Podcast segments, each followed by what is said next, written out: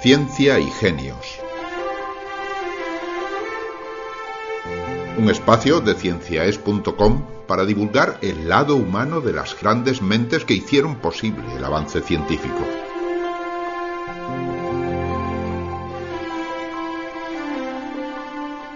Hoy les invitamos a escuchar una historia de historias. Comienza hace más de 3.000 años, cuando una raza de héroes guerreros se enfrentaron alrededor de la ciudad de Troya.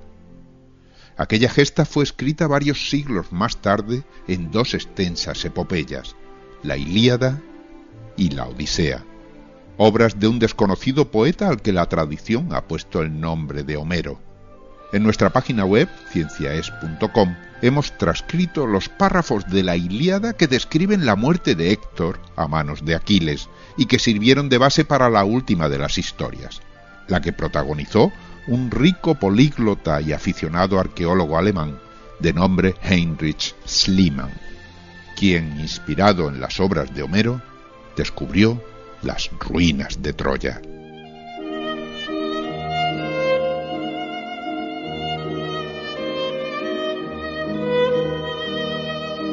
Todo comenzó unas navidades cuando el reverendo Schliemann, un pobre pastor protestante, le regaló un libro de historia a Heinrich, su hijo de siete años. Era un grueso volumen de apretado texto y hermosos grabados que describían con todo detalle las gestas de la antigüedad. El niño, por aquel entonces poco aficionado a la lectura, se pasaba las horas muertas contemplando las láminas. En todas encontraba deleite, pero hubo una que captó especialmente su mirada y que jamás olvidó la imagen de la legendaria ciudad de Troya envuelta en llamas.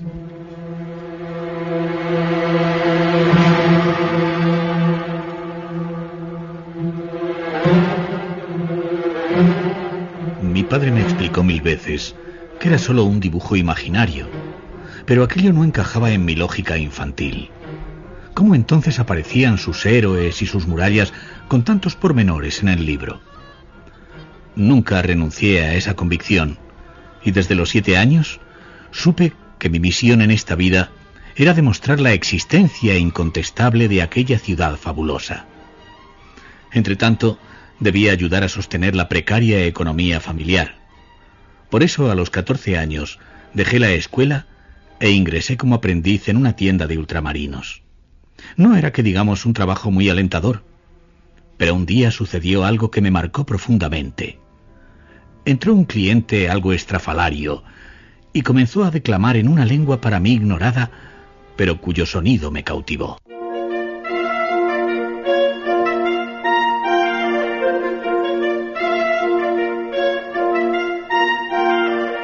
Fue así como el joven Schliemann escuchó por primera vez los versos de Homero en el griego original.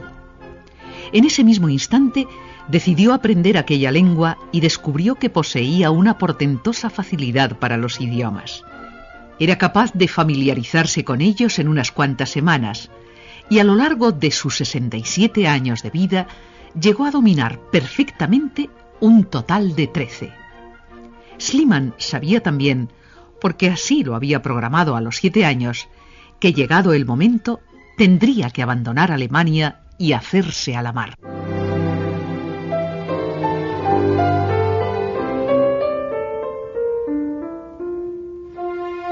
El momento llegó el día en que resolví escaparme, a pie y sin un penique, al puerto de Hamburgo.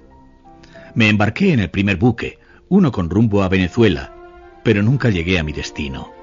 Una implacable tormenta nos hizo naufragar en las costas de Holanda y acabé empleado como contable en una empresa textil de Ámsterdam. Nunca lo consideré un trabajo definitivo, pero me lo tomé con tanto interés que el ascenso fue inevitable. Al cabo de un tiempo me nombraron representante de la compañía en Rusia, y pensé que el vasto reino de los zares era un lugar adecuado para empezar a conocer mundo.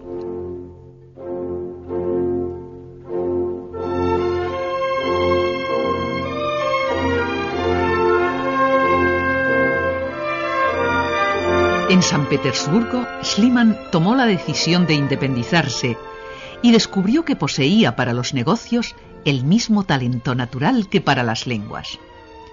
Era una especie de rey Midas moderno, capaz de convertir en oro cuanto rozaba con la mano.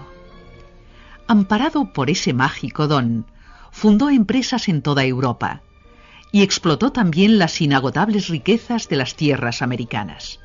En poco tiempo amasó una impresionante fortuna con la que pudo por fin tentar a la bella y fría Ecaterina, para que, tras cinco rechazos, pronunciara el esperado sí ante el altar.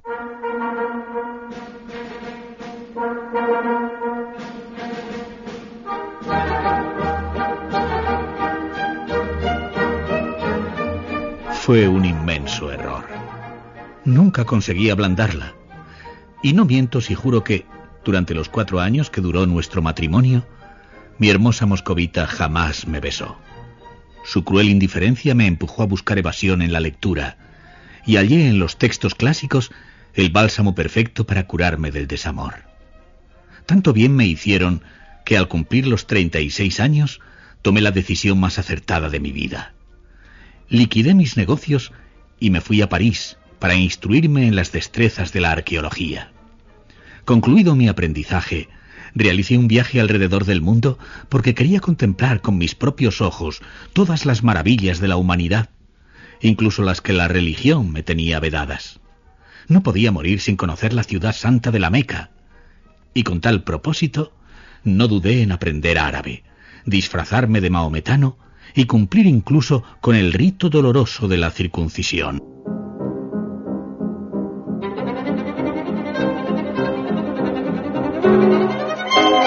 El largo periplo de Schliemann concluyó en Grecia, país que eligió para instalarse definitivamente. Recorrió todas las islas y a donde quiera que iba llevaba un ejemplo de la Iliada y otro de la Odisea. El excéntrico alemán estaba más empeñado que nunca en demostrar que Troya no fue sólo el producto de una bella fantasía, pero a la hora de la verdad le sobraban los conocimientos que había adquirido en París. Para orientarse, a Schliemann le bastaba la palabra de Homero.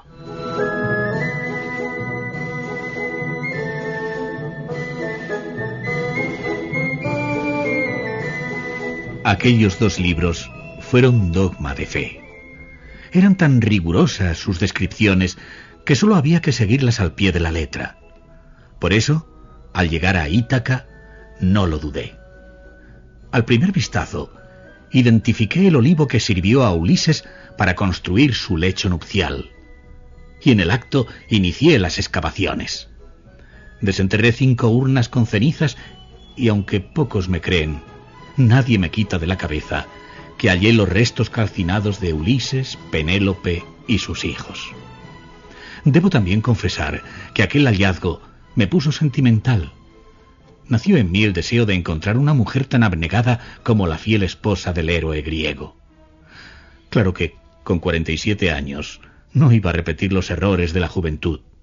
Y esta vez tomé todo tipo de precauciones.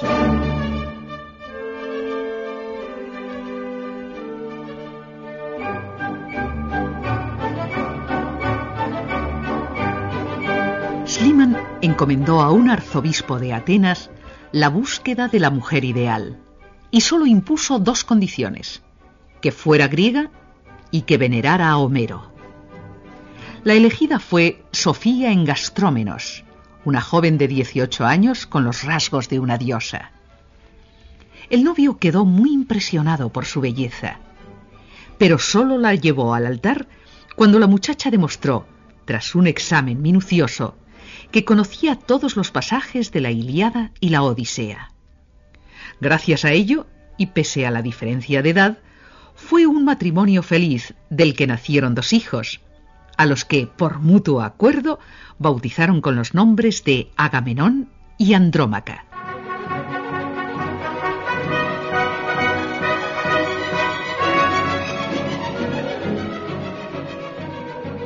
En el viaje de novios, recorrimos todos los museos y bibliotecas de Europa y luego emprendimos viaje a Asia Menor. Visitamos la aldea de Bunarbashi, en el estrecho de los Dardanelos, porque un grupo de arqueólogos creía haber localizado ahí los restos de Troya. A mí me bastó con echar una sola ojeada para saber que estaban equivocados. La colina era demasiado pequeña para haber albergado el palacio de Príamo con sus 62 aposentos y el entorno no tenía nada que ver con el paisaje descrito por Homero.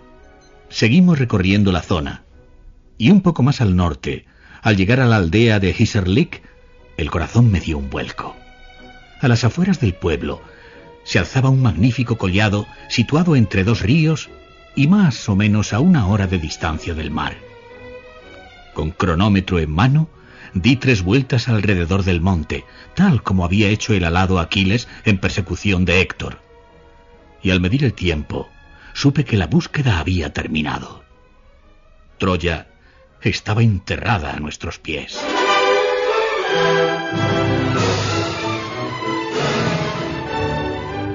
Inmediatamente, Schliemann comenzó las excavaciones y casi en el acto empezaron a llover las críticas por sus métodos atolondrados. La colina de Hiserlik estaba formada por ciudades superpuestas, pero a él la única que le interesaba era Troya. Imaginó acertadamente que la mítica ciudad estaba sepultada en los estratos más profundos del monte. Y llevado por la prisa, no le importó demoler las ruinas de los niveles superiores. En su frenética búsqueda halló las piezas de un rompecabezas que le tenía obsesionado desde la niñez. La última de ellas fueron los restos del palacio de Príamo, o mejor dicho, la penúltima, porque justo el día antes de que finalizara la excavación, coronó su sueño con un hallazgo inesperado.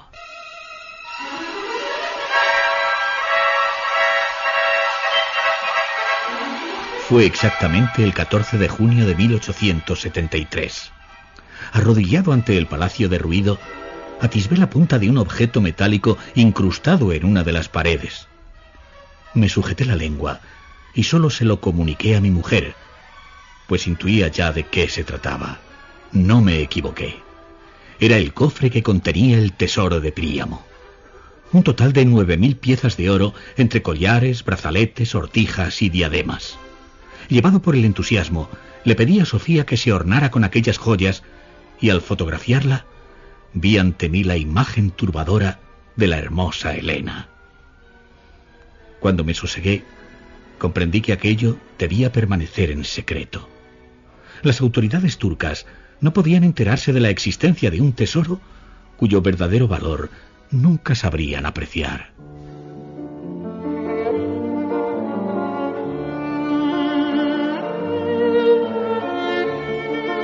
Y fue así como Schliemann inició su propia odisea.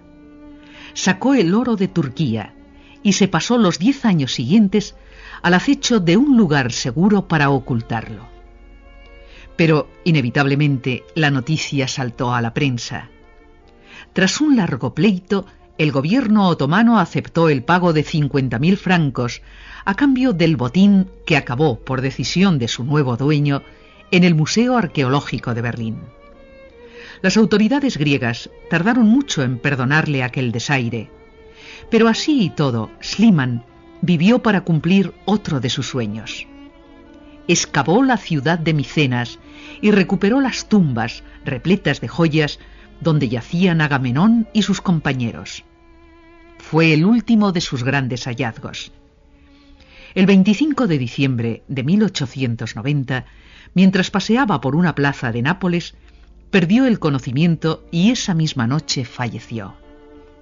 Abandonó este mundo justo 60 años después de haber hojeado un libro de historia que le dio la clave para saber que todas las fábulas tienen su origen en la realidad. Solo hace falta creer en ellas.